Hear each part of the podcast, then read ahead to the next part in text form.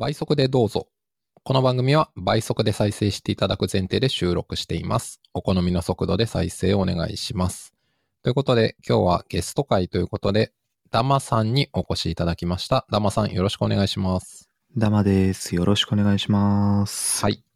ということで、えーダマさんと僕はですね、あの、樋口塾という、ポッドキャストとかの配信者コミュニティで、まあ、知り合った感じなんですけど、あの、ダマさんもご自分のポッドキャスト番組をやっておられるので、まあ、よかったらご紹介お願いします。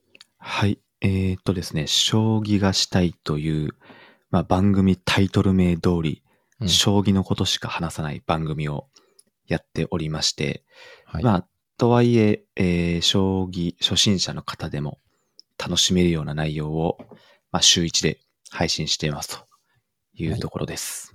はい。ありがとうございます。そうなんですよ。将棋がしたい。いや、僕も大す大好きな番組で、あの、配信されたら必ず聞いてますけど、ありがとうございます。はい。そう。さっきおっしゃったように、あの、まあ、別に、将棋、そんなめちゃくちゃ強いとか詳しいっていう人じゃなくても、うんうんなんかね、将棋って、あ、そういう、まあ、話があるんだとか、プロの棋士の方ってそういう逸話とかあるんだとか、なんかうんそういうのを知れるだけでも、なんか、興味が広がる番組だと思うので、はい。ぜひお勧めします。おー宣伝バッチリでありがとうございます。という感じなんですけど、うんそう、ということなんですが、まあ、その、ダマさん、配信としてはその番組をされてる、あれ、今年からでしたっけ、今年、2022年？そうですね。あれ？去年？3月、いや、今年の3月ぐらいそうでね。ですすよね。はい。2022年の3月から配信で、だから今、えっ、と、な、何エピソードぐらいでしたっけ？えーっと、週1とは言いつつ、ちょっと調子乗ってポンポン出した時もあるああ、そっのでか、そっか。45かな、はいはいはい。50いかないぐらいは。50いかないぐらい。うんでもなんか、あめっちゃ、あの、なんでしょうね。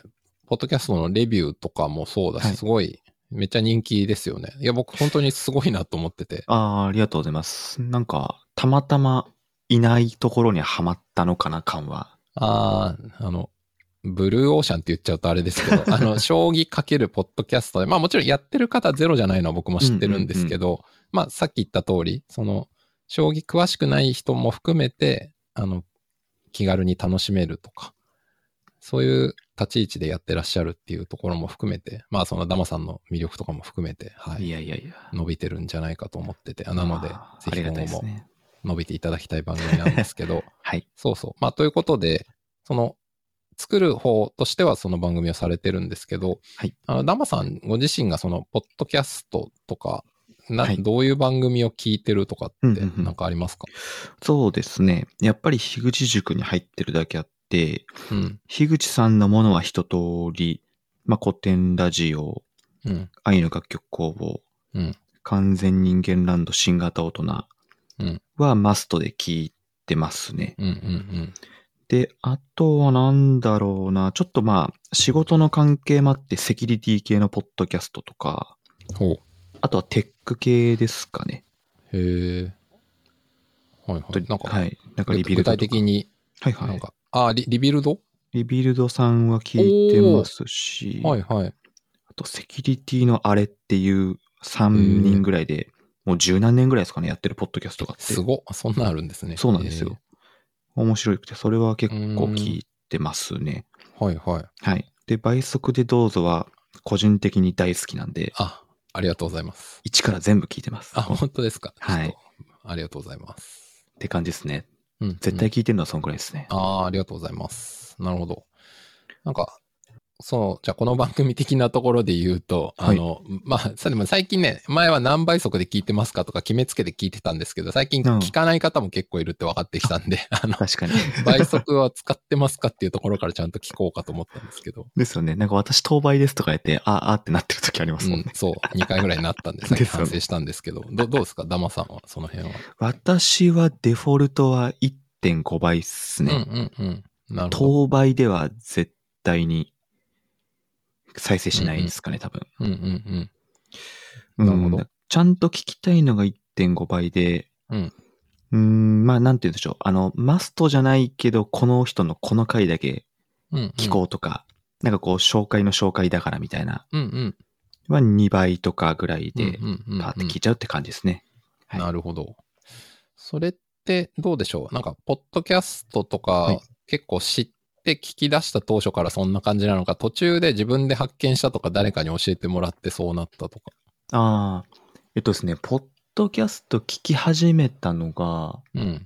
去年の今頃、多分、去年の10月ぐらいなんですけど、まあ、それまであんま存在知らなくそれぐらいなんですね。なるほど。そうっすねあんま存在知らなくて、おおもろ。はいてはい。まあ、どっちかっていうとやっぱ動画コンテンツ、へえ。YouTube とか映画とかだったんですけど、はいはい。ただちょっと動画、はいはい。はい。動画コンテンツあんま得意じゃなくて、うん。動画見るのが2得倍意じゃない。はいなるほど。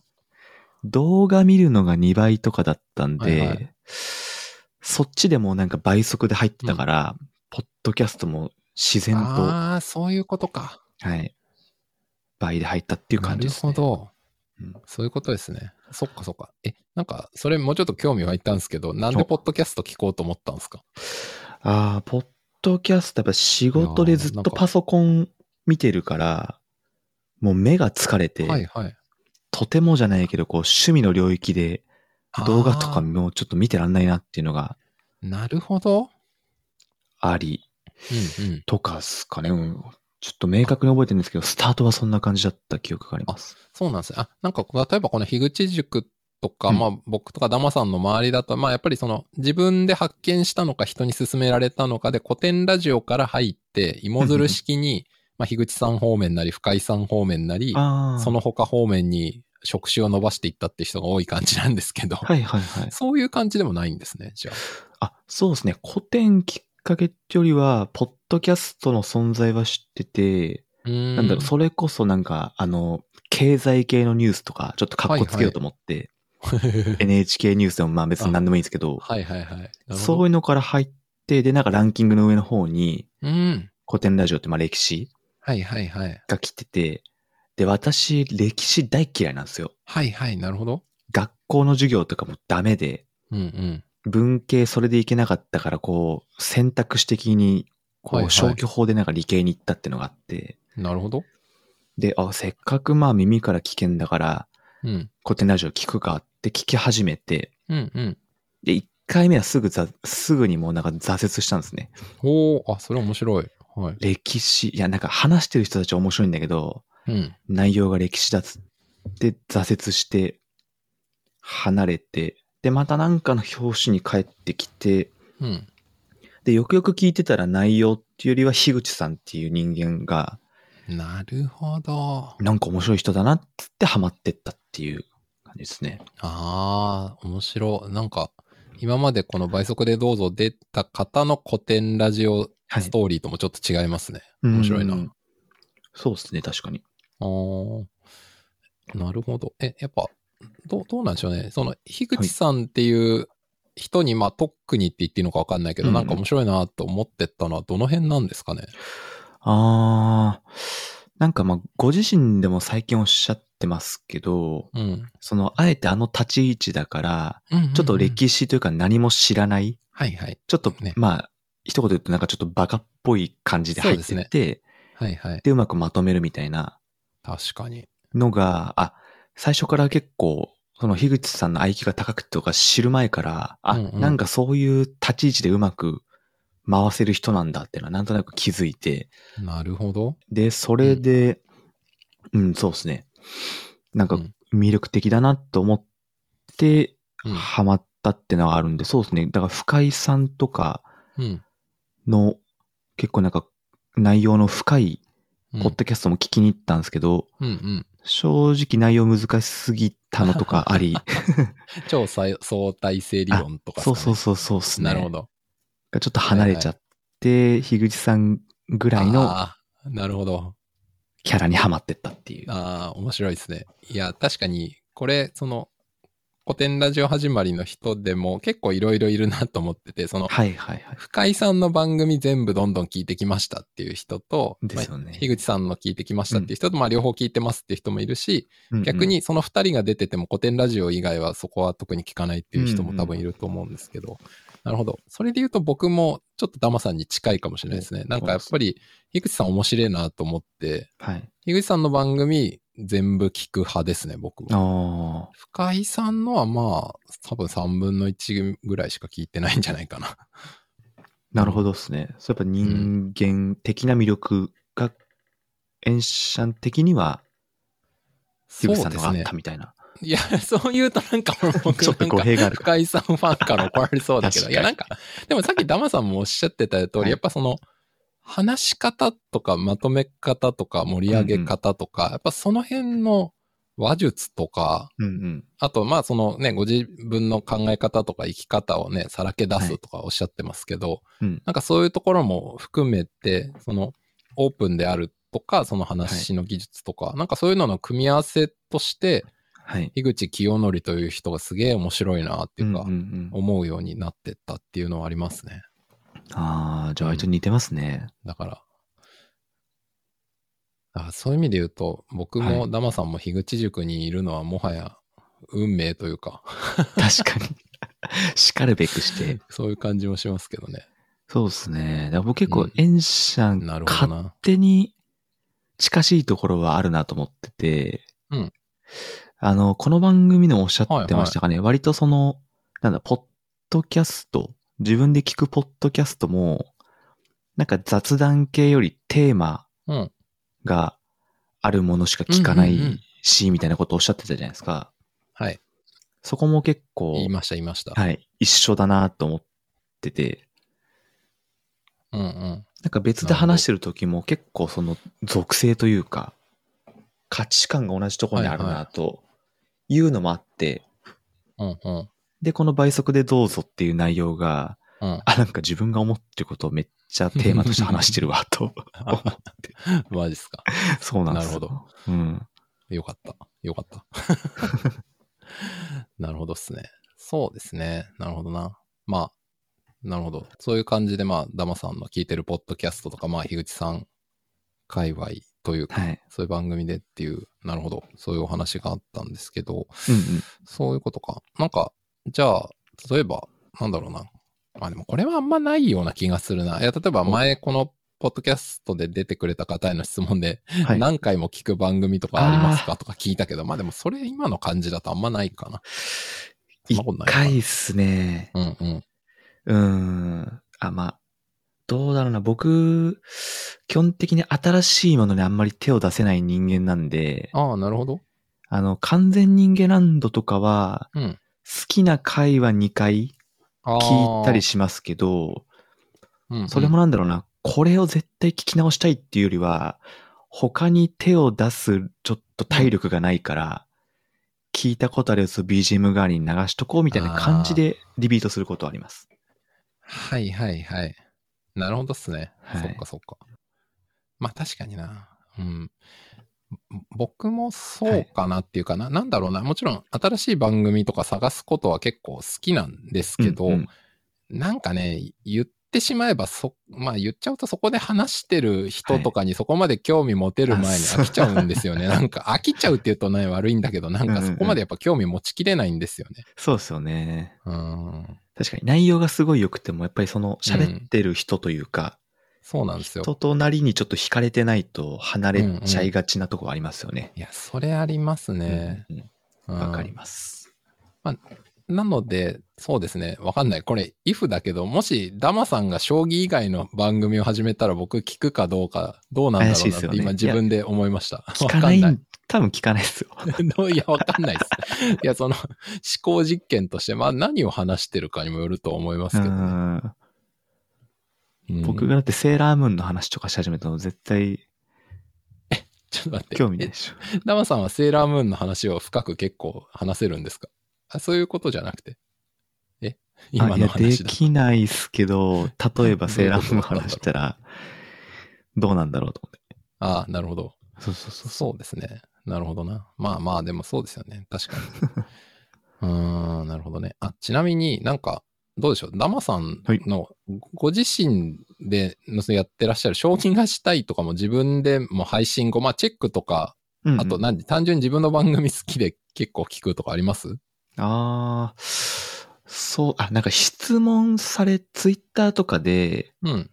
その番組関係なしに将棋こういう感じなんですけどって質問された時に、おうあなんか喋ったことあるな、十何回目で喋ったっぽいなっていうので聞き直して、こう教えてあげるついでに番組の宣伝するみたいなことあります。なるほど。この僕の将棋がしたいの第何回で、まさに今聞いてくれたこと話してるから、まあよかったら、あもちろそうんそうそう端的には文字でも答えるけど、まあよかったらこれも聞いてくれませんか？みたそういな。ですね。DM リプライで答えるけど、喋ってるよ、みたいな。おもろ。え、それ、そのアクションから聞いた人増えたなみたいな分かったこととかありました？明らかにこの人それ以降聞いてくれたなとか。あー、でもそうですね。なんかた、確かに、その、番組配信しましたってツイートした時に、その人がいいねをするようになったりしてるんで、うん聞いてくれてる人もいますね。なるほど。うんうんはいはいはい。ああ。いや、でも、それ確かに、いや、すごい、あありだなっていうとあれですけど、面白いなと思って、はい。あの、結構、まあ、この、ね、僕らの樋樋口塾ってコミュニティの中だと、まあ、ポポッドキャストっていうのは割とその、うん僕前、この番組で話したけど、まあ、ブログとかパーソナルジャーナル的にはい使。ってる方も多いから、まあ、し、僕自身もこの倍速でし、倍速でしたいとか言いそうになっちゃった。倍速でどうぞも自分の番組。あの、別に はい、聞いてくれる、そうそうそう、間違えちゃう。あの、聞いてくれる数をそんなに増やしたいと思ってはやってないから、まあうんうんむしろだから楽ではあるんですけど、でも一方で、まあなんかね、特にテーマものの番組やってる人とかって、まあできたらリスナー増やしたいし、リスナーからのリアクション欲しいって思う人多いと思うんですよね。まあ、聞いてもらえないよりはそうかもしれないですね。うんうんやっぱ思うと思うんですけど、うんうんいや、そういう時に今、ダマさんが言ってくれた方法ってなんかめちゃくちゃヒントになるなと思ってて、ああ、なるほどっすね。うん、だってね、その、まあ、特にダマさんが、その将棋が実際気力が高かったり、まあその将棋のことをいろいろはい。ね、戦法とかも詳しいということもあって、うんこれ、ダマさんなおこれこれ教えてくださいって言ってくれる人がいて、そこに、はい。あの、リプライっていうか、あの、返事してあげて、まあ、ついでにというか、まあ、このうん話、うん。ポッドキャストでしてるんでっていうと、なんか、すごく聞く側にとっても、なんか、受け取って嬉しかったっていう形でその情報に接することができるから、あなんかそうなると聞きますよね。って思ったんですよ。ーなるほど。その戦略がね、はまれば確かに。そうそう。あだからもちろんダマさんは あの別に、はい聞けって言ってやってるわけじゃなくて、まあまあまああのよかったらどうですかっていう感じでやってるから、まあ、てかそれが伝わってるからよりなんか意味があると思うんですけど、ああ、なるほどなんか。その方法は結構そうですね。テーマポッドキャストやってる人は、なんか意識的に取り入れたらいいんじゃないって、なんか僕今だ何の立場で言ってるのかよくわかんないですけど、あの、思いました。まあでも Q&A しやすいテーマだからってのはうんうんうんうん結構有利かもしんないですね。ああ、なるほど。例えばなんか、なんだ、えっと、倍速について質問してくる人がいるかっつうと、将棋と比べたら多分将棋の質問率多いと思うんで、いや、そう、そうだと思いますよ。そういうなんか、とっつきやすいテーマものの人は確かにはいはいはい。使える手法かもしれないですね。うんうん今うん。聞いてて思いました。そうですね。確かに、オールマイティではないが、ハマるパターンはありそううってん。思いましたね。そうですね、そうですね。なるほどなうん。だから一応質問してもらいやすいように1日1ツイートは絶対してて、あ、すごい。あ、その辺もめっちゃ考えて。そうですね。一応将棋坊主のことをうん、うん。書いたり、自分の持ってる将棋盤と駒でなんか、これなんか寄付並べしてるやつ、写真上げてますね。そうっすね。と、たまにうちの子供をちょっと商材に使ってみたりとか。はいはいはい。いやー、面白いな。いや、でも、結構そういうのって大事だと思うんですよね。なんはいかその、ツイッターのコミュニケーションというか、そういうので発信してくって。ちょっとこの場以外では言えないんですけど、まあ一応そういうことも考えながらは。この番組オープンだけでいいのかなまあでもいいんだよ多分別に将棋がしたいのリスナーの方はこれ聞かないと思う。いや別に聞いても悪い話じゃないと思うんで、別に。まあそうですね。そう思ってやってるって、むしろそれって今の時代、なんでしょうね。は個人で発信、配信とかする人って、それこそめちゃくちゃ考えてやってることだと思うんですよね。うん。それって多分、アットホームチャンネルやってる青柳さんとかもそうだと思うし、すね。うん。あと前この番組に出てくれたあの、八木原さんも、その音楽で飯を食ってくっていうことを考えたときには、その個人のブランディングとか見え方うん。を、もうなんか、服とか紙とか全てに至るまで作っていくっていうのがやっぱ大事なんですよねうんうんって話とかされてたんで、はい。なんか、それって、なんでしょうね。ちょっと古い考え方で言うと、なんか、そうやって見せる自分を作ってるみたいな 文脈で言われがちだけど、でも、今のこの時代においては、なんか、そうやってむしろ、なんでしょうね。どう見えるかっていうこともそうだし、でもそこからコミュニケーションとか、はいつながりが始まっていくものって考えたら、むしろ、発信者であれば誰しも考えてもいいんじゃないぐらいの話かなとそうっにすね。思いますね。うん。みんな考えてるから、むしろこう、なんか言語化しといてオープンにしてあげた方が、うんうん。逆にいやらしくなくていいかもしれないですねう。んうんうん。いや、そうだと思いますよ。うん。やっぱなんか、ね、特に、その古典ラジオとかも結構やっぱ、はい。僕はそう思うんですけど、やっぱ、うんうんなんか応援したいとか、はい。その、まあ、古典ラジオって番組もそうだし、古典という会社とか事業を応援したいっていう方もすごい多いじゃないですか。そうですね。やっぱ、それって、その、応援してもらいやすくなうんるコミュニケーションの形をやっぱデザインしてやってる結果だと僕は思うんですよね。うんうんうん。まあ、なので、ねやっぱそういう意味で、もちろんそれは古典っていうのは確かに会社だけど、まあはい別に個人とか、まあ趣味ベースであっても、そういうことを考えてやるって大事だと思うし、まあそのまあそうっすね結果もしかしたら、うん。はい。そこが仕事になってくみたいな。まあ別にね、仕事になることが偉いってことではないけど、うんでもやっぱりなんか、それで仕事で食ってけたらいいな、みたいなのって、少なくとも僕は思うことたまにあるんですよ。おおそうなんですね いや。いいっすね、いいっすね。ポッドキャストで飯を食うはまあ難しいけど、うん。でも何かそういうところから、なんか仕事とかって生まれたら面白いんだよなとか思ったまあ、ありえますよね。実現はあんましてないけど。まあまあまあ。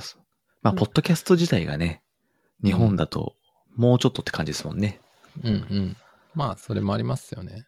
なんか、まあ特に今もしコンテンツ作る能力高いんだったら YouTube にうん。行けば、まあもちろんね、それはメメディアの特性とか、層とか、はいその。視聴形態とかも違うから、まあ単純な比較はできないけど、まあでも、はいなんかどっかやるんだったら TikTok か YouTube 行くわなっていうふうに なる気はするんで、まあ、すぐそうですね。なんか、成果を上げたいんだったうんらそっちかもしれないですね。うん、とか、やっぱそうなるよなと思うので、うん。まあ、あえて、ポッドキャストっていうのを 選ぶっていうことで言うと、うんはいまあなんか結構、逆に言うと時間がかかってもやっぱ、ポッドキャストってストックされてく魅力ってある気がするんですよね。そうですね、そうですね。うん。やっぱ、例えばわかんないですけど、ダマさんの将棋がしたいを最はい近知って、例えば何らかの形でも、この間のポッドキャストウィークエンドとか、なうんうん何らかで知って、ダマさんと話したり、なんかはい。お店で物買ったりして、そこで将棋がしたいを知った人って多分エピソード1から聞くんですよね。まあ、そうですね。うん。うん。なんかこれって他の、まあ僕 YouTube とかあんま詳しくないからわかんないけど、あんまりでも他のだとそんな1から1個ずつ聞いてくみたいなのってあんまりないんじゃないかなって思ってて。確かにそうっすね。好きなうん YouTube の人を100本前というか最初から見るかっつうと、うん。ちょっと怪しいですね。うんちょ。っと好きでもしんどいですよね、確か。に。うん。うんうん。まあ、よくも悪くも1話完結型みたいな感じそう、そうがある思います。うん。からですかね。うん。し、やっぱり今日最初にダマさんもおっしゃってましたけど、まあ、仕事しながらでも散歩しながらでも家事しながらでもいいですけど、やっぱり、はい。ながらでうんコンテンツを聞くことができるっていうのが、まあ、ポッドキャストとか、その音声だけのうん、うん。コンテンツのやっぱすごい魅力だと思うんで、はい。ね、例えばだから、将棋がしたいを知って、興味が湧いて、まあ、とりあえず一からなんかしながら聞くかってなって、そうするともう結構、なんか、ながらでいくと、例えば40エピソードあって30分だとしても20時間って言うけど、結構うん、うん。空いてる時間取れるんだったら下手したら1、2週間で全部聞けちゃうじゃないですか。そねまあそんなにもかかんないかもしれないし。うんってなってくと、なんかやっぱそういう意味で長期的にうん。なんかストックとしてなんかその形が残ったり、後からでも興味を持ってうんうんそこにそれをコンテンツ聞いてくれるみたいな、はい。やっぱそういう魅力ってあるんだろうなって勝手に思って。確かにそうですね。うんポッドキャストのいいところですよね。うんうん。うん。ですね。っていうことをふと思いましたけど、すごいな。倍速話が今日はあんま出てない。確かに。なんかありますか？倍速ネタで言いたいことありますか？って僕があゲストの人。人に聞くなよって話だけど。そうっすね。なんか、前の、あ今まで出ていただいたゲストの人で、うん。動画を倍速で見る人って一人か二人がいらっしゃったような気がするんああ、いいですけど、たと思いますよ。うんうん。ですよね誰か忘れちゃったけど。うん。そう、それについてあれですか？なんか肯定ししてたか否定してたかあんま覚えてないですけど、ああど、どんな感じですか？と思って。あ、僕はってことそうですか？そうそうそう、エンシャンは。あーと、動画の種類によるかなと思ってて、まあ、YouTube とかだったら、もうほぼ僕1.5倍から2倍でしかほぼ見ないですね。見ることがあるとしても。そう、コンテンツ、うん例えばどういうのですか？例えば、その、Netflix とかって、その、アニメとか映画とかも、マックスはいどこまでいけない、?1.5 までいけるのかな？一応いける？うん。あるんですね。確かに、上げられるんですけど、でもやっぱなんか、そもそも好きなアニメ見たいから見てるのに、そんなに別に上げようとは、あ、まあ、なんか前このポッドキャストでも話したんだけど、なんかはい、面白いかどうか微妙な時にちょっと速度上げちゃうことはあったんだけど、うんうん。まあ、基本的にはしないかな、みたいなああ、なるほどですね。感じはありますかね。うん、逆にまあ YouTube とかはうん1倍で見ることないなっていうあ感じですね。それこそあの、はい将棋の動画とかあ、はい、いっぱいあるじゃないい。ですか。ありますねあので、その登録者数多いやつで、そのプロ棋戦の解説とかしてくれるやつも、はいまあ、正直、えっと、僕の気力とか理解力で言うと、多分うん1倍でも本質は理解できてないんですよ。なんだけど、はいもう YouTube を見るっていう体験として自分の中で処理したときに、はい。なんか、そもそもそこでゆっくり喋ってるみたいのをなんか聞いてる方が、なんうんか、うん。時間かかるな、みたいに思っちゃうから、全く解説されてる将棋の中身はわかんないけど、うんうん。まあ1.5とか1.7ぐらいで見てますね。ああ、まあ、どこに重きを置くかによりますよね。うん。その配信者が好きならなんか当倍で。声とかコンテンツの作りをじっくり。鑑賞するっていうのはありますけど、る。うんまあ言うても将棋の動画だったら、なんていうんだ、その局局面でここが良くなったとか、うんうんうんここがハイライトだみたいなとこっすもんね。うんうん。そうです、そうです。ここが。たらまあはいパーって 流して終わりますわな、そりゃ。そうですね。ですね、はいですね。うん。だ結局、そうなんですよ。中身は僕、全く理解できてないんですよ。だって、将棋、その、これ、それこそプロ棋戦の解説動画とか、あとあの、将棋放浪記とか、ね、あれもプロの方がうん自分の対局、ウォーズの対局とかを解説しながらやってるやつとかですけど、まあ、見ててもはいほぼ、僕、残念ながら何も覚えてない。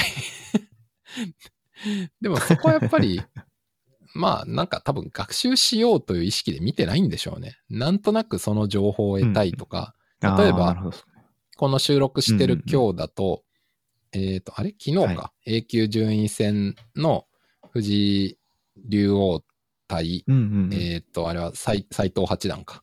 があって斉藤さんですかね。ですね。で、今日、うんえっ、と、里見香奈女流五冠のプロ三プロ編入試験の見ましたね3戦目があったとか、あったから、で、ぱそのニュースは知ってるし、結果は、そう、残念だったなとか思って。で、結果は知ってるけど、どういう将棋だったのかはやっぱちょっと見たいなって思うわけですよね。だからそれで YouTube で解説してくれる方の動画を見て、ふむふむって思うんだけど、全く自分の将棋の学習にはなってないですね。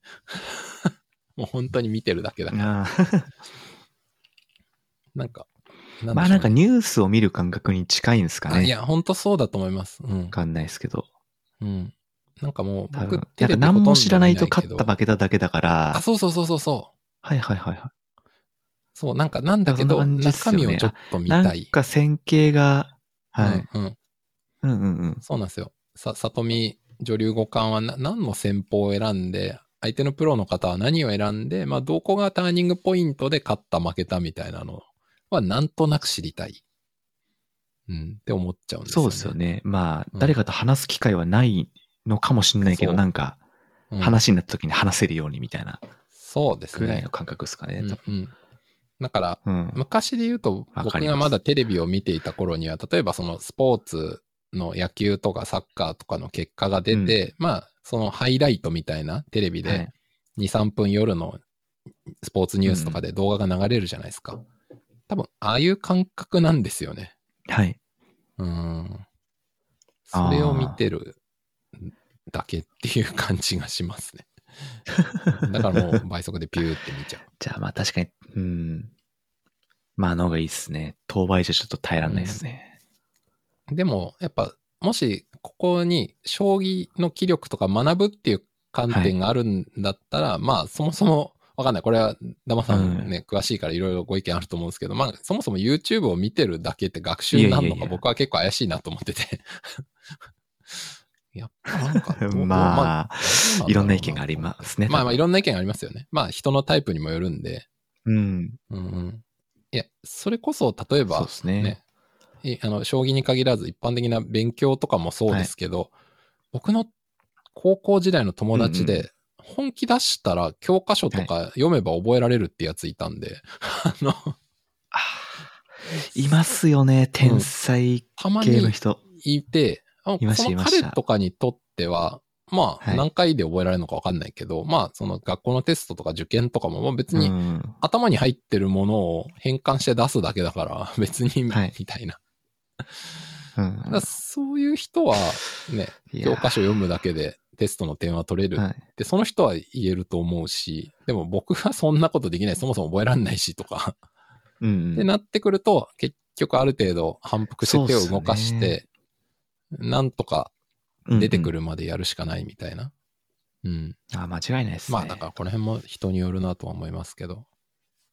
うん。うん、確かに確かに。っていうところがあるんですけど、なんかちょうどなんかその勉強みたいな話になったので、こはい。こから無理くり話題を振っていきますけど、あの、はい。山さんって、あの、例えば、高校の時とか、さっきその歴史すごい嫌いだったっていう話をされてたじゃないですか。う。んうん。で、なんか、え例えばじゃあ、はい。その、じ例えば大学受験しようかなとか思った時には、やっぱもうその、理工系のはい。学部に行きたいと思ったとかなんですか、どどういう感じで決めたんですか？そういうのって。あー、えーっと、社会、んと日本史、世界史、地理が大嫌いすぎて、うん。小学校の時からですかね、もう大嫌いだったんで、え っ長っ ?10 年ぐらい。と、文長っ系、そうですね、これ言うと、ほんと古典ラジオの人とかに怒られると思うんですけど、いや、別に怒んないと思いますけど。怒んないか。うん、なんか、昔の人のこととかはいはい。覚えて何の役に立つのってマジで意味がわかんなかったんで、はいはいはい。もう食わず嫌いだったんですよね。うんうん。っていうのがあって、別に理系が好きなわけじゃなかったんですけど、うん。仕方なく理系に行くしかなかったってことで理系の道を選びました。はいはい。なるほど。うん。えですね。ー、なるほど。え、で、でもまあ言っても、その、なんなんでしょう、はいが学部とか専攻とかは当然受験の時あるじゃないですか。はいはなんかそれは、ん一応なんかその、はいはいはいまあ文系嫌いって言っても理系の中にも選ぶ観点はあると思うんですけど。い。ああ、えっとですね。そこもあんまね、なくって、あの、理系の単科大学に一応入ったんですけど、はえーっとですね、一番いいのがその情報工学系とか、まあ数学科とか、まあいろいろある中で、い。うんうん。なんだかな、なんか、希望を二つかかけるんですよね。こことここに入りたいですっつって。あ、え、受験の時にってことあ、そううそうそうそうそう。へえ書いて、で、テストの点数高い順にこう、その学部を選択できるみたいな。大学で、で、ね僕はその大学に入れればよかったんで、ほう。はい。簡単な方二つ書いたんですよ。はい。なるほど。で、簡単な方のうち上通ったんで、ほう。見てみたら生物学科だったんで、え？ああ、生物か、つって。え？受験の、受験のか科目に生物はななかったんですけど、生物学科に入ったっていう。えっと、物理科学と数学で受験してってことですか？うん、で、生物学科に入った。あ、そうそうそうそう。物理科学そうですね。数学英語でって生物に入ったっていう。はあ。え、ちなみに、あの、はい。ごめんなさい。ダマさん別にプロフィールにあの、大学名書いてあるから別にいいんですよね。名前を出しても。あ、そっかそっか、そうでした。すっかり忘れてた。書いてますよね。はい。と、東工大ですよね。知ってます？知らない人の方が多いんですけど。いやいや、ちょっと待って待って待って。はい。え、東京工業大学、あの、こ国立のあれですよね。ああれです、あれです。いやいやいやいや、知らない人いないでしょ。マジっすか？いやいやいや。結構いいやいやましたよ、僕の周り。何を言ってるんですか？いや本当に本当に。東工大知らない人とかいないでしょ？結構いるんですよ。どこみたいな。結構ね、東京工科大学とかなんか間違えられるとあかあ、。新宿とかにあるやつ。あ、そうそうそう。いや、いちょっと惜しいんすよね、つって。うーん、まあちょっと、まあちょっとまあなんか深掘るといろいろあれなんでコメントはしないですけど、まあでもね、といや、東工大ってそんなね、あの、文系嫌いだからって言ってノリで入れる大学では一般的にはないと思うんですけど、まあまあいいやいいや。まあまあまあ。まあまあ、まあでもご本人がそうだっておっしゃってるから別にそれはいいんですけど。そうなんです、そうなんです。えーで、えで、生生物学科や、やっぱそこに入入ったってことですよね。せ入って、そうですね、生物入って、せ生命、生命学科とあ、そうですね。で、その、ええっと、東工大に入りたかった理由が、実家からすぐそこだったっていうのがあって、ー、マジか。それだけの理由で、えっと、大岡山に近かったってことですか？よくご存知ですね。はい。いや、もちろん知ってますよ。すごいですね。なるほどな。いや、ですげえ。いや、でも選んだはいいんですけど、うん。生物学科だけ、うん。キャンパスが神奈川だったんですよ。ちょっと待って。オチが。まず知らなくて。いやいやいや、調べて出そうよ、みたいな。面白い。えそうで、ー、入学式。ってなんか、なんかなんだ、この後の学校生活みたいなしおりみたいなものもらって、ら来月から君たちのキャンパスはこっちです書いてあって、しくったな、みたいな。そういう感じなんですね。はい。なるほど。知らなかったな、つって。まあ、えー調べてない自分が悪いんですけど。4はい年間そこにいいたんですか？あ、そうそうそう、そうなんあ、ですよ。ごめんなさい。なんか転、転学部しようとか思わなかったですか途中で？いや、だってそんなね、うんあのーあ、したんですか？あ、いやいやしたわいやいやけじゃなくて？そういう理由で大学選んでる人が、そんな転学しようなんて体力がないんで、うん。もう言われた通りに、しょうがない生物あか、キャンパス遠いなって言いながら、通ってました。ああ。いや、え、よ4年間通ってあ、そうそうそうそうそう。4年っていうか、院も行ったんで6年ですかね。あーあ、院もじゃあ、そこの上の大学院行ったってことですね。ああ、そう、そのまま行っちゃいまして。そうなんだ。え、じゃあ、まあ、それで、はいまあ、マスター終わうん。るっていうか、まあ、多分、M- M1 の時ぐらいにどうしようかなって考えるわけじゃないですか。はい。あの、ドクター行こうか、はい就職しようか、まあ、それ以外かとか。うんうんうん。それ就職しようとは、まあ、普通にっていうとあれかな、思ったってことですか、そうっすね。まあちょっとこれを生涯続けていくにはちょっと 違うなっていうのと、はい。もともと結構なんですかね、同じこと継続できない人間なんで、ああ、なるほど。はい。うーん、もう一通り食ったから違う方行くかっつって、まあそういう単純な理由ですね。はい、はい、はい。うん。うん、うん。で、全然関係ない金融系に。はい。ああ、まあ、確かに、まあ、関係ない。うんまあまあ、でも、金融って結構それこそ、なんですかね。まあ、経済系の人もいるけど、サイはいサイエンス系とか、そっち側のね、人でも、まあ、いろんな理由で、そこをはいはい選ぶ人多いじゃないですか。まあ、その収入の高さとかもあるかもしれないし、まあ、それは職種にもよりますけど、とか、うん金融機関とかのタイプにもよりますけど、なんか、じゃあそこは別に、ダマさん的に言うと、まあ、その、ちょっと今までやってたのと違うベクトルに行こうっていう感じで金融がたまたま目についたんですか？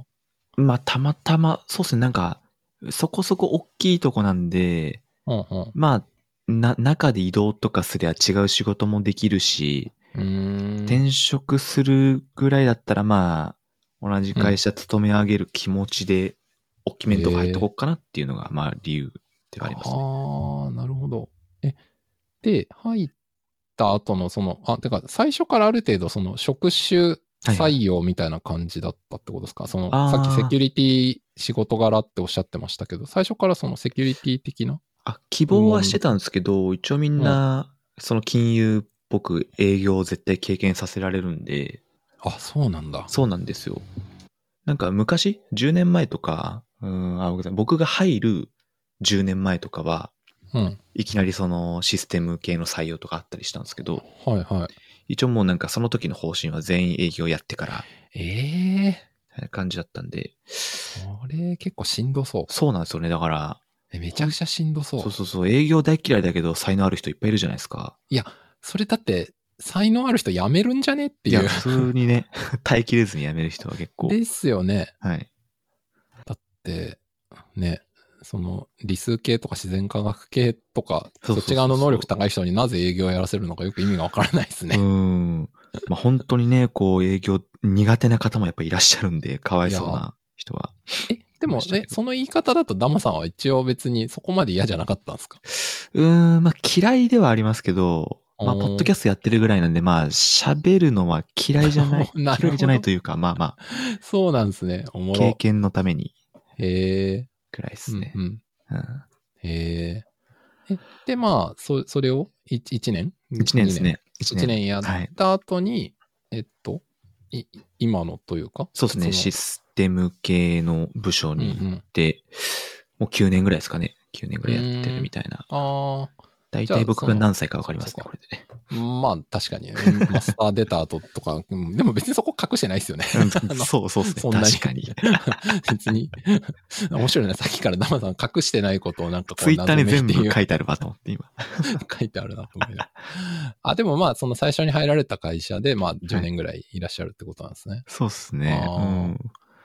なるほどなええいや、結構なんか、うん、あの、将棋以外の部分のなダマさんの謎について少し分かってきたなと思って。まあ確かにテーマコンテンツ配信してるから、言いたくても言えない部分があるから、まあうんそうっすね。自分が何なのかはあんまどこにも言ってないですからね。うん。うんうん。今日聞いていただけてスッキリしました。そうですよね。まあ。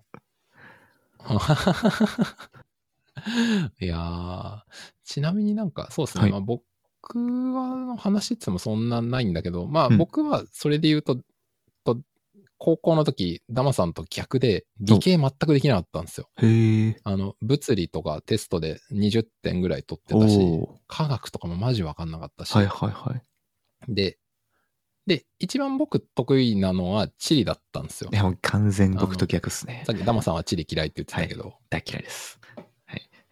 いや、でも、はい僕、でもね、歴史嫌いでしたよ。あ、本当ですか？世界史も日本史、あのね、世界史って、はい。あの、受験の世界史とかマジいっぱい覚えること多いんですよい。やー、らしいですね。うん。お全然覚えるの苦手で、うん。えっとね、でも地理って違うんですよ。なんか、その、地理の基本原則みたいなのとか覚えれば、うん覚えることマジ少なくて。結構点取れるんですよ。大学の地理って何すか？だ大学の大学受験の地理ってど、どういう勉強なんですか？ええもうなんか遠い過去すぎて覚えてないけど 何したかな？いやでもなんか別に、いや教科書とか資料集とかを読んで、はい。なんか、例えばそういうのなんとなく分かって、例えば地図とか出てきて、この土地ではこれこれこうはどういうことかみたいな感じで、なんかそんなに文系文系って感じでもないですあよ、。そうなんですね。地理って。うん、ちょっと説明が僕下手でうまくできないけど。僕のイメージなんかリンゴの生産第一位はみたいな、そういうとこで止まっちゃってるんですけど。あーうーんと、まあ、そうですね。でもあんまりそういう、うん、なんか、ランキング知識ゲーみたいな感じではないかな。ういうのじゃもうちょっと推論的な話もあったような気意が。外と面白そうですね。あそうそうそう、全然。あの、でもね、本当世界史はきつい。世界史とか日本史は。だから。僕、えっ、と、模試とかでも、地理はまあまあいい点数だったんですけど世界史とかね、模試で1回、なんだっけな、60点満点で 2, 2点とか、ん ?4 点どっちだったかな？マジで。全部適当に書いてはもうちょいいくんじゃないですか。いやいやいや、ほん、ほんとそうなんですよ。ほんと覚えてなくて。はいで、あの、っていうことがあって、まあそれでも僕はその、本当に理系壊滅的だったんで、おだから、いわゆる文系受験っていうことで、でー。、はいはいはただね、僕さっきその、ダマさんが東工大家から近いからってね、選んだっていうのを聞いて笑っちゃって、い。はい。僕も、はい。あの、家から近いっていうもう同じような理由ですねで、。あの、大学を結構選んでたので、まあでも僕の場合は別にどこの都内の大学行ってもそんな遠くないじゃんとは思いましたけど、うんうんうんだからまあそれで僕は、はい、あの、えっ、と、家が近いっていうのを理由だってことにして、東大に入るって言ってましたけど。おー、かっこいい。うん、言ってたまあ言ってたっていうか、まあまあ、だ結果的には入ってるんで、まあ嘘ではないけど。え、すご。え、まあ、分、分僕散分散かな？そうっすね。あの、なぜなら分散が一番当時合格って必要点が低かったからっていう。あー、確かに、あの、そういう。確かに分一がなんか難しいみたいな印象は僕も。そうっすね。まあまあ、あの、問題は全部一緒なんで、あの、単に合格点の基準が違ってたっていうだけで、なんか今は結構少し変わってきたらしいですけど、なるほど。僕の、はい。受けてた頃は分散が一番。確かになんか思考回路が確かに切れるなと思ったらやっぱそういうところのご出身でしたか。いやいや、まあ、でも僕それ因果は結構逆じゃないかと思いまあ、すけどねそうっす。か。あの、なんか、わかんないけど、はい。まあまあまあ、まあまあっていうところはあって、そう。でも僕も、なんかその、大学1、2年ははい、そのね、教養学部って家からまあまあ近かったんですけど、うんうんなんか3、4年になったら、あの、本郷になったんで、すごい遠くなったんで。遠いなとか思いながらあ。、1、2年はあれですか？えっと、駒場東大前のあ、そうです、そううです。駒場東大前だったんで、そこは割と実家から近かったんで。へえ。あの、昼ご飯食べにとか家に帰ってましたけど、そんなに。そうそう。まあ、いいっっていうことがあったなっていうこといや、家から近いから東大ってマジぶっ刺されますよ。ちょっと気をつけないと。いやいやいや、いや。まあ、なんか、まあ、そう、そう言いたかったっていう、まあ、あなるほどかもしれないですけどね。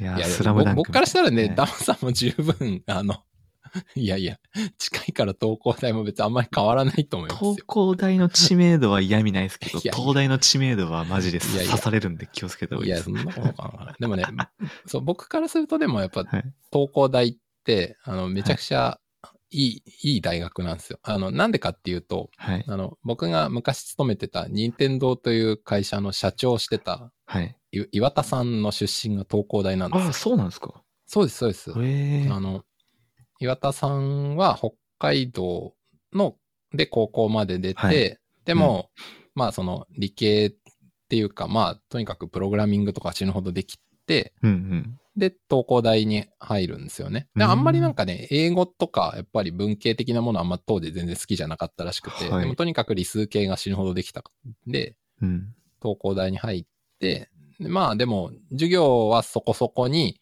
うんあの、なんだっけな、えっ、と、ゲームのプログラミングのバイトみたいなのをずっとしてたみたいうな。そういう感じなんですけど、ああ、なるほどですね。そうそう。だから僕の中で東工大ははい岩田さんの大学なんですよ。ああ、そういう、まあ立派な方がいらっしゃるんだったらのがあね。るんですけど。うん。いやいや、もう、ほんとね、そう、岩田さんが亡くなった時、東工大のホームページに出てましたよ。あ、あの本当ですか？兵学の卒業生のはい。任天堂社長の岩田さんが亡くなりました、みたいな。ああ、マジっすか。出身なのに、うんすいません、全然把握してないいやもう。、僕とかも当時も、そのニュースとかも全部読んでましたからね。おうん。え、在学中かなそんなことはないか。2015年ですね。だからもう、あの、ダムさんは社会人になって卒業してるわと思うんですけど。確かに確かにうんそうそう。そうなんですよ。っていうことはありましたけど。なるほどですねあ、そうそう、あ、そうそう。だ、だ、ダマさんがそうね、あの、将棋がしたいでは語られてない人生について。えちなみに、はい。これわかんない。あの、答えたくなかったら全然答えなくていいですけど。たくないことないんで大丈夫です。あ、本当ですか？はい。あの、今、お子さんいらっしゃるじゃないですか。あいますいますえっとは娘さんに2歳。ああ、3歳？よく覚えていただいて、今 2, 2歳です。2歳ですよね。この間誕生日で2歳とかそうです、そうです。はい。ね、ポッドキャストウィークエンドの日がお誕生日だったんですよね。もう大変でした、マジで。うんうん。はい。そうそう、そんなお話聞いてたんですけど、え、ち ちなみに なはいはい。やいや、なんかその、ご。結婚とかは、なんかはい何年前ぐらいにされたんですかっああ、いつだっけな？て。いつだっけなってことはないでしょ。ちょっとね、えっとね、2015年か6年だから、6、あー7年前ぐらいですかね。はいはいはい。うん、そんくらいそんくらいです。なるほどなるほど。ですえー、そそれは、これ興味ある人いまます？大いやいや丈夫ですか、多分大丈夫。すごいいると思うんですけど、え、なんか、その、な、なんですか、学生の時からとかの、なんか付き合ってた方とかなのか。ああ、えっとっすね、社会人になってからっすね、はいはい。えっと、一応全国転勤系の仕事なので、ああ。配属が群馬だっったんですよ、僕。ああ、そういうことかそういうことか僕が。た。そういうことか、そういうことか。なるほど、なるほど。はい。で、なるほど僕、大学の時にお付き合いしてた人、最後にお付き合いしてた人はい、がはめちゃくちゃ好きで、い。はい。その人と結婚したいなと思ってて、はい。はい。で、この今のこの、えっと、なんだ、これはラジオネームっていうのかな？うんうん。ハンドの、えっと、ルネーム、ニックネームダマって。いうのも、はいはい。その人がつけてくれたやつなんですよ。はい。ちょっと待って、面白すぎる。はい。でうちの妻は聞いてない、聞いてないか、ポッドキャスト聞いてないんで多分大丈夫なんですけどなるほど。はい。えーはい。うんうん。で、まあ、その思いを馳せながら就職したら群馬に移動になり、はい。まあね、遠くなると疎遠にな、疎遠になるじゃないですか。まあ、そうですね。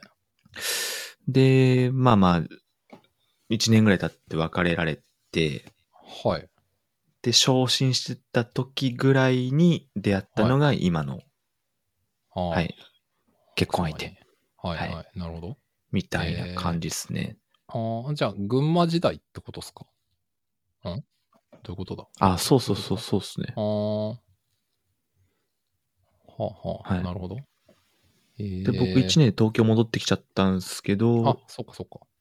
はい、週末向こうに行ったりしながら、関係性をちょっとこう、あまあ深めつつというか。じゃあ、会社内とかじゃなくて、ななんていうんですか、群馬的な？ところで、的な？わかんないけど。そうそう、群馬的な、群馬的なってなんだろう。友達はいがマジいないじゃないですか。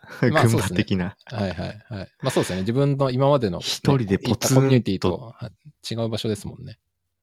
そうそうそうそうそう。必死に、うん。ありとあらゆる女女性に、はい。はい。とお友達になりまくったうちの一人みたいな感じですね。すごい行動力だな。あーえっ、と、じゃあ、例えば、なんかその、はいななんすか？ん？レレクリエーション？スポーツ？コミュニティ？わかんない。なんかその、ぐ群馬、あ、じゃなくて、そうじゃなくて、なんかその、職場関係の人からの紹介で飲み会行ってとか、なんかそう、そういうのとかもいろいろ頑張ったってことですか？そうそう、ありますし、うん、それこそ、ま、マチコンみたいなやつも行ったし、はいはいはい。近くのバーみたいなところに。通ってお知り合いになった人とか、まあ、すご。うん。いろいろいたんへで、まあ、な、な、なんですかね、良くも悪くうんうんも知らない場場所だから、うん、まあ、とっちらかして帰っても、うんうん、ああ、なるほど。みたいな、なるほど。そうそうそう、だからそこ、そういうのがあったから逆にちょっとグイグイいけたっていうのはあるかもしれないですね。すごいな。いや、その行動力はすげえっす。僕、そんなの全くできなかったな。すごいな。あ、本当ですか。へえ。いやいや、なるほど。えー、なるもほどな。う今はね、あ、だそれういうで厳しいですけど。まあ今やったらいろいろハレーションが起こるような気も、まあまあまあ、する。なるほど。ええそういうことか。なるほど。はいそれ、あち、ちなみに、その、奥様はその群馬で仕事されてたんですか？なんか、何かしか。あ、そうですね。しましてましたけど、結婚を機に辞めて、うん、で、今こっちで仕事してますね。ああ、なるほどですね。そういうことか。はい。なるほど。うんそうか。そうそうそういやいやいや。そうだったんですね。いや、ちょっと今またこのダマさんのすごい行動力が明らかに。いや、なんか、僕あの、対興味ない、絶対興味ないでしょ、大いやいや、大丈夫です。まず、なまずこの番組安心していいのは、どうせみんな2倍ぐらいで聞いてるから、どうせ細かい話は聞いてないっていうのがまず一つと。ああ、この辺はね。そうそう、もう後半だ。だし、多分もうみんな止めてるんじゃないかと思うので、まあ、それは多分大丈夫だし。まあ、あと、まあ、いや、面白いなと思ってて、うんと、いや、この間、僕ほら、ポッドキャストウィークエンドに行った時に、はい。あの、ダマさんに初めて物理的にはいお互いこう会った時に、やっぱまああの、ね、僕のダマさんの印象は、あべ、この人、こんなにフランクに喋る人だったのかっていう衝撃を結構受けたって、その場でも言いましたけど、なんか、確かに。からもっとこう、地味というか。うん。いや、やっぱり、ポッドキャストの印象が、その、音声で喋るダマさんのはい僕にとってのほぼ全てなわけですよね。うん。まあ、まあもちろん、ズームとかでうんもお話ししたことはありますけど、うんうんまあ、だから、はい95%ぐらいかもしれないけど、でもやっぱうり、ん。でも、ズームでお話しした印象でも僕、やっぱダマさん、すごい、なんか静かな方だなっていう印象だったので、あの、物理ダマさんのなんかこう、なんですかね、アクティブな感じがすごく面白くて、ああ、だからこれが音声知ってる人に合う面白さだな、みたいなのはすごい思いああ、確かにそうですね。に。基本的にギャップありますもんね。うん。うん。そうなんですよ、ね。僕もエンシャン像ちょっと違いましたもん。うん。なんか外見とかサイズとか、それ以外にも。あ、そうそうそう。サイズ感とか。そうっすね。だいたい同じぐらいのタッパを想像してたんですけど。そうっすよね。確かに。めっちゃスラッとしてると思って。あーまあ確かにな。わかんないですもんね、そういうのもね。うん。なるほど。うん そうか。いやいやいや。まあ、ということだったんで、まあ、やっぱりダマさんが行動力があるということが一つ、はい。その、パートナー探しというエピソードを通じて改めて、はい今日明らかになりました。面白いな。恥ずかしい限りですね。いやいやいや、いいんじゃないですか。いや、なんかね、うん。あの、将棋がしたいでは出てこない、ダマさんのエピソードが聞けたので、僕は満足です。はい。確かに。あっちでいきなりね、ウェイとかやったらちょっとね、番組のイメージが壊れちゃうから。難しいですよね。でも、なんか、うん、でも一方で、なんかそのイメージをずっと作ってくっていうのも、まあまあそれはそれでいいんだけど、なんか変化を起こしたい時っていうのもやっぱり、いつか出てくる可能性もあると思ってて、なんか、まあこれ何のコンテンツとかでもそうかもしれないですけど、なんかもしそういう、なんかね、変えてみたいなみたいなのが起きたら、結構なんかうん。それに従って、なんか思いっきり変えても面白いんじゃないみたいな気はしますけどね。確かにそうですね。うん。どうなんでしょう。なんかよくやってそうだなって思うのが、うん酒飲み配信ですみたいな感じから切り替えてる番組があるのかなっていうのは勝手に思ってるんですけど、確かに酒の力を借りるはありますね。あれ本当に飲んでるのかはささておき、そういう回を挟むことによって自然と切り替えられてるみたいな人は、いそうっすよね。なるほどな。確かに。使うならそれしかないですね。確かにそうっすね。うんうん。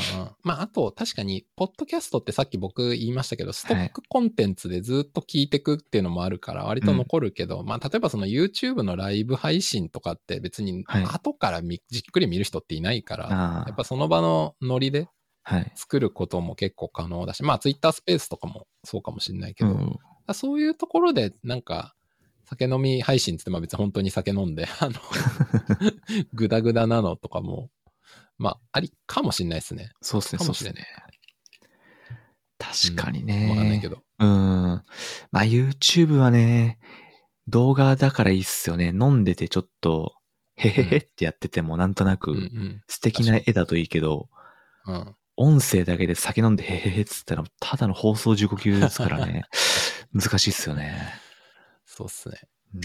うん。うん。まあ確かに。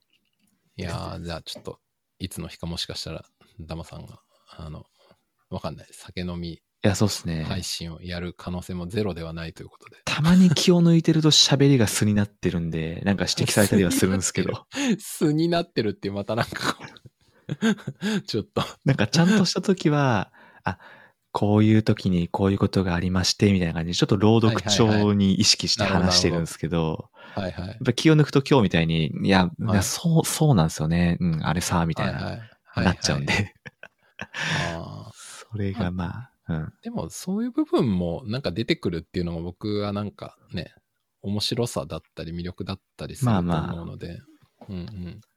そうですね。ね。まあでもそういう意味で言うと確かに一個の番組じゃなくて、まあはい樋口さんとかもそうだと思うんですけど、いくつも持ってるっていうのはそういう時いいですよね。ああ、ですねこ。こではこういう感じ、ここではこういう感じっていうのが、うん、なんか自然とその番組のね、タイトルとか雰囲気とかはい、設定によって自分を出し分けていくみたいなことが、で、それが作ってるっていうよりも、それがむしろ、なんか樋口さんとか見てると、それが気持ちいいというか、自然な感じがしてるんで、確かに。うん。だからやっぱそういうのって結構ありなんじゃないかなって今、うん、思いました。そうっすね。うんそっか、番組をいっぱい持ってってことですね、じゃいや、わかんないけど、あ。なんかや、なんかやるか。あの、だから、なんか別番組で、あの、酒を飲みながら将棋をするみたいな。まあまあ、将棋を誰が離れない。そうそう、まあまあ、例えばね。いいっすね、いいっすね。まあまあ、みたいな。とか、あの、二人ぐらいでやるとかね。ああ、そうっすね。とかね。まあまあ、みたいなこととかも、はい。なんか、確かに。まあ別に将棋離れても全然僕はいいと思うんですけど。いやー、将棋離れたらマジで何もない人間になっちゃうんで、将棋は使ってきます。そうっすか。確かにね。はいなるほど、なるほど。はい。いやいやいや、ありがとうございます。なんかもう、なんだかんだ言って1時間ぐらいになったあ、ので本当ですね。あの、この、このあたりで、はい。はい。終わろうかなと思うんですが、なんか、ダマさんから最後に、なんかありますか？感想とか。あー、感想はないっすけど、そうだな、うん。この番組でこの番組のいいところを語るのは微妙だと思うんですけど、はなんて言うんだろうな。マジであの倍速でどうぞっていうか、倍速をテーマにするっていうそのあ、はあ発想に至ってる人間ってマジいい意味でこうなんか頭が変だと思うんで、なんか。もっとそういう、なんだろうな、誰も考えつかないんだけど、10人20人にめちゃくちゃ刺さるようなコンテンツをもっと世間に出してほしいです。あお願いしま。す。ぼ僕が？出さなくてもいいんですけど、こういう番組面白いよねって、なるほど。うん、いろいろはいこう、あ、あ、うん、うん、なんか、こう、なんかネタ出しをしてほしいです。わかりました。はいちょっとそれは、じゃあ、そ、それの結果、もしかしたら、はい、ダマさんこういう番組やってくださいとかいうのをそうそうそうマさんにあこれ投げ返す可能性がこれ面白そうってなったら、使います。それも、じゃあ、そのうちやりましょぜひぜひ、う。はいよろ。しくお願いします。はい。ということで、はいえー、そろそろ終わります。はいでは、本日のゲスト、ダマさんでした。ダマさん、ありがとうございました。はい、ありがとうございました。